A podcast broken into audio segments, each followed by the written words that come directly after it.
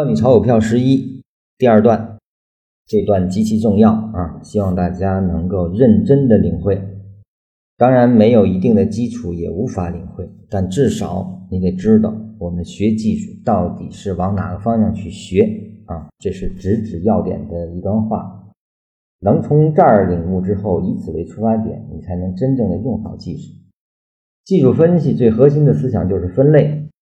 这是几乎所有玩技术的人都搞不清楚的一点。首先，并不是所有人都清楚这个思想。那么，知道这个思想之后，如何用？你的着眼点到底在哪儿啊？其实还是后文来呈现的。重点还不是完全分类本身。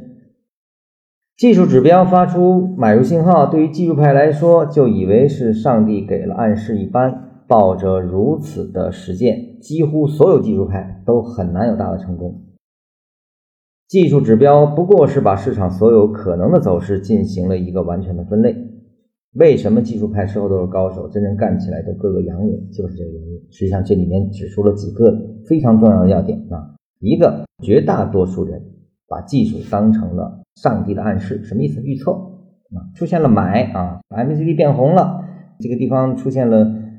抢底分啊，就配能涨啊。前面这个走势结束，未面就一定要对练一个同级别走势啊。所有这种线性的对应，现象和现象的对应啊，它都是技术派的陷阱，这是不可能成功的啊。那么技术走势是干嘛的？它无非是把后面所有的可能进行了一个完全分类，这就是后文最后你用用禅论的话的一个不测而测啊。不测而测，就是把所有的可能进行一个完全分类，在每一个可能出现的时候啊，因为在当下只能出现某一种可能，你应该干什么？也就是说，当下是什么，以及未来如何变化，在出现什么变化的时候，我该如何做？这才是技术要解决的问题啊！这也是为什么很多技术派事后都是高手，就是事后我怎么分析都是对的，但干起来却各个阳痿，因为什么？预测不可实现。这个是核心啊，呃，对此呢，我还想多说一句啊，技术分析最核心的思想是分类，实际上任何领域的理论全部是分类完成的，因为这是我们人类认识世界的唯一的手段啊，就是分别，没有分别是不可能进行认知的啊，这个世界是没有办法进行定性定量的，所以这个分类是贯穿始终的。